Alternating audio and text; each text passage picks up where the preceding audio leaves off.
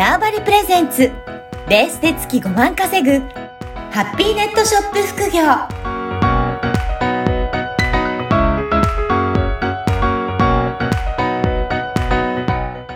こんにちは、小ラボの岡田です。こんにちは。可能性を広げるネットショップアドバイザーのおじろです。おじろさん、今回もよろしくお願いします。よろしくお願いします。あの、ネットショップ始める人、まずは、どこから本当に手をつけていいんだろうっていうところ、わからない方もいらっしゃると思うんですが、はい。今回は、あの、おじろさんがどういうふうにして最初やり始めたのか、なんかそういったところもお話しいただければなと思うんですけど、あはい。はいありがとうございます。うん。そうですね。最初、まあ私も、あのーこの前もお伝えしたようにう、ん。SNS も苦手で、うん。ただあの、ネットは得意だったんですよ。あ、そうなんですね。はい。そっちは得意だけど、まあ発信とかは、あの、うんにだいぶ苦手はい。で、あの、まあ、ただ、あと最新の機械が苦手。ああ、はい。最新の機械というか、LINE とかも本当に後になって、うん。やれやれ言われて無理やりやったぐらいの。そうなんですよ。じゃあ、特に最先端のそういったツール使ってたわけではないんですね。もうそうじゃ、もうそういう感じじゃなくて、そうまあそういうの始めるのに本当にこういろいろ勇気がいるっていうような、はい、はい。あの、人間で、まあ、当然、あの、まあお金もそんなになかったし、まあとも、そんなにコネというか、うんうんコネらしいコネもないし、はい。まあ時間も、まあ当時いろいろ仕事もうん。抱えてたので、あの、リフォームの会社を、あの、仕事をやってて結構忙しかったので、はい。あんまり時間も当然ない、うん。いろんなことない状態だったんですけど、本当に会社で働きながら、まあ特にそんなにお金もあるわけではなくて、やっぱり忙しいので時間もないし、はい。まあ、いあの、ネットワークというか、まあ、ひ人のつながり、コネとかも、そんなない、まあ、普通の方って言えばそうなのかもしれないですけど、まあ、一般の会社員の方は、大体そういった方も多いんじゃないかなと思うんですけど、そうですね。やっぱり会社以外のつながりがなかなか持てなかったりとうん、うか、ん。あと、やっぱり、あの、まあ私が働いてたところは、あの、結構、まあ、ブラック、今、今で言う、うんだいぶブラック企業で、うなん給料もそんな、あの、はい。た安い、安いというか、うん。もう本当に、労働の割にめちゃめちゃ安い。はいもう。十何万。うん。いろいろ払ったらなんかすぐなくなっちゃうぐうらい。感じだったので、あの、そうですね。じゃあ、そういった忙しい中でも、やっぱり、会社だけではちょっと大変だなっていう思いもあって、なんかはい副業でもやってみた方がいいんじゃないかっていう思いにも至ったっていうことですかね。そうですね。うんまあ、当時は、あの、会社、まあ、会、その、行ってた会社で、ちょっとある程度重要なポジションだったんですけど、はい。会社つ、あの、行ったら、明日から来なくていいよって言われて、そうなんです急にね。なんか無職になったんほですね。う。はい。で、困って、あの、どうしようかなと思って、でまあ、いろいろ、本当にいろいろあああったんですけど、その会社で。で、そこでもう最初に、じゃあなんか、お金が全然ないし、やるしかないなと思って、無理やりやったって感じです。じゃあもう必要に駆られて始めたっていそうことなんですね。そうです、うんそうです。じゃあまあ、S、あの、インターネットを操作はできるけど、SNS とかもそんな得意じゃなくて、どちらかと苦手な感じだったけど、やらなきゃっていう感じだったんですかね。そそうです。もう強引、ほぼ強引です。はい。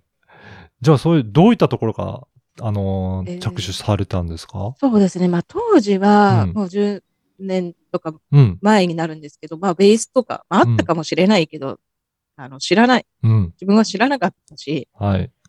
で、当時一番最初やったのは、とにかくなんかお金にしなきゃっていうことで、いろいろ、まずほんと身近でやったのは、あの、まあ、たまたま、ちょっと、ふらふらしてて、うん猫飼ってて、当時。はい。で、猫を何匹か飼ってて、あ猫がこう家で結構暴れるので、うんなんか、あの、猫のためにないかなと思っていろいろ探してた時に、プラレールを。見つけて、で、プラレールにネズミのなんかおもちゃをつけて、走らせたらひょっとして猫を喜ぶんじゃないかと思って、プラレールと電車買ったんですよ。はい。で、組み立てたら、なんか猫はそんなのね、全然喜ばなくて、音でびっくりして、はい。なんかどっか行っちゃって、で、挙句の果てにうん。なんかびっくりして、シュー、シャーとか言って言われて怒られるは羽目になって、あ。はい。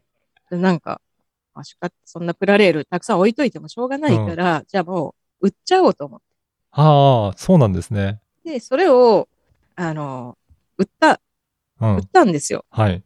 で、し多分ね、めちゃめちゃ安く買った。1000円ぐらいで、あ、そうなんですね。段ボール1杯ぐらいに買あっ、て、そ、そんな量を買われそうなんで。たんですすね。中古屋さんだはいった。かフリーマーケットか忘れたんです。で、でそれをヤフオクでもう売ったらめちゃめちゃ高く売れたんですよ。あそうなんですね。はい。ええでで、それで、え、なんだ、こんなうん。ものって高く売れるんだっていうので、で、そこから、あの、まあ、プラレールとかいろいろ売り始めてっていうはい形ですね。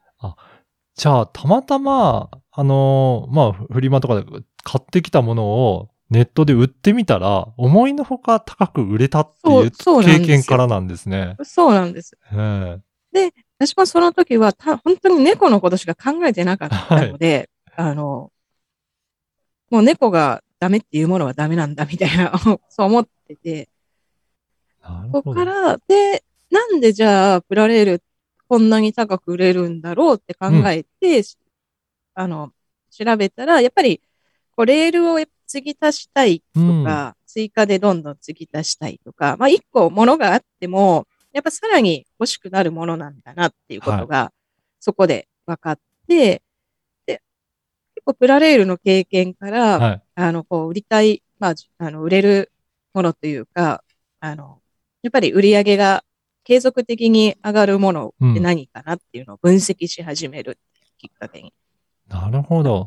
確かに、うちも、あのー子供、男の子いるんですけど、はいちっちゃい頃は、プラレール大好きで、はい。やっぱり、あのー一セットだけだと、本当にレールがちっちゃいんで、うんうん。同じところしかぐるぐる回らないんですけど、やっぱり長くつなげていきたいっていうのはあるみたいで、はい。そうするとやっぱり次から次へと欲しいってなりますよね。そうですよね。はい。そういったところを、やっぱり、あの、売る側にすると、そういうふうにどんどんどんどん売れていくような商品は、やっぱり、あの、売り上げにつながりやすいっていうことなんですね。そうですね。はい。おーじゃあ、ここで分析されて、こういったものは売りやすいんじゃないかっていうふうに調べていきながら、ネットショップで販売するっていうところを経験積んでいかれたっていうことなんですか？はい、そうです。なので、最初なんか、うん。あの、まあ、誰かに、まあ、当時そんな教えてくれる人もいなかったので、はい。まあなんかあったとしても、なんかうさんくさいなんかうん変な情報書、なんか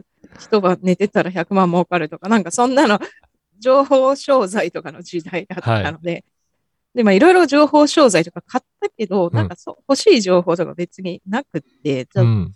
もう仕方ないから、まあなんか自分でやるしかない。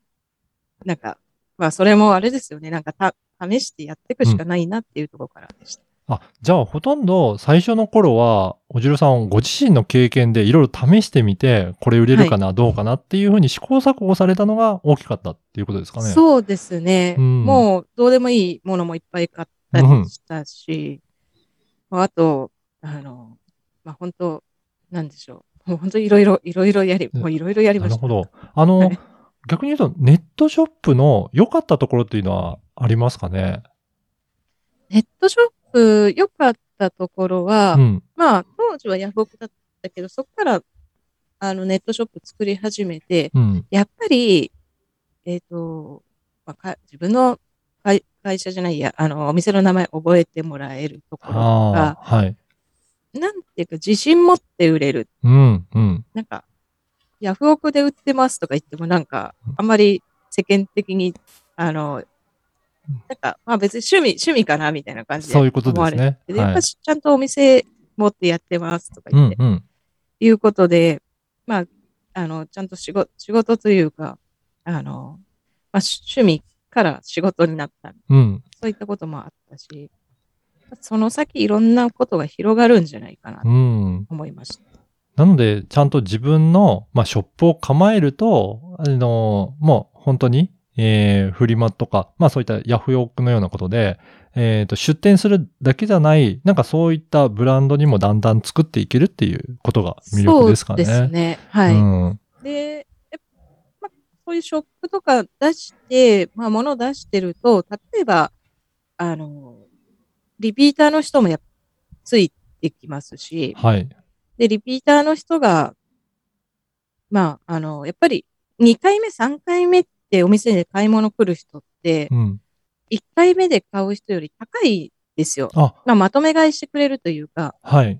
あの、やっぱ知らないお店だとうん。1000円ぐらいしか買わないと、うん、買わない人でも、やっぱり2、3回目だと、欲しいものがあるなら知ってるとこで買っちゃおうみたいな。そうですね。あの、はい品質とかも送られてきたものを見て、あ、これならいいなっていう安心感もあれば、またそこで買おうっていうふうには、やっぱりなりやすいですもんね。はいうんうんそういうところが、やっぱショップだと全然違いますよね。うんうん。じゃあ、ぜひ皆さんもね、その、今回はおじろさんの経験、あの、語っていただきましたけど、そういった感じで自分のショップを持っていけるといいのかなと思いました。はい。今後もぜひそういったことを、あの、ご質問にもお答えしていきたいなと思いますので、もし質問がありましたら、あの、ポッドキャストの説明欄にある、えーお問い合わせフォームから、あのーご質問いただければなと思います。おじろさん、今回もありがとうございました。はい、ありがとうございました。この番組はバーチャルオフィス縄張りの提供でお送りいたしました。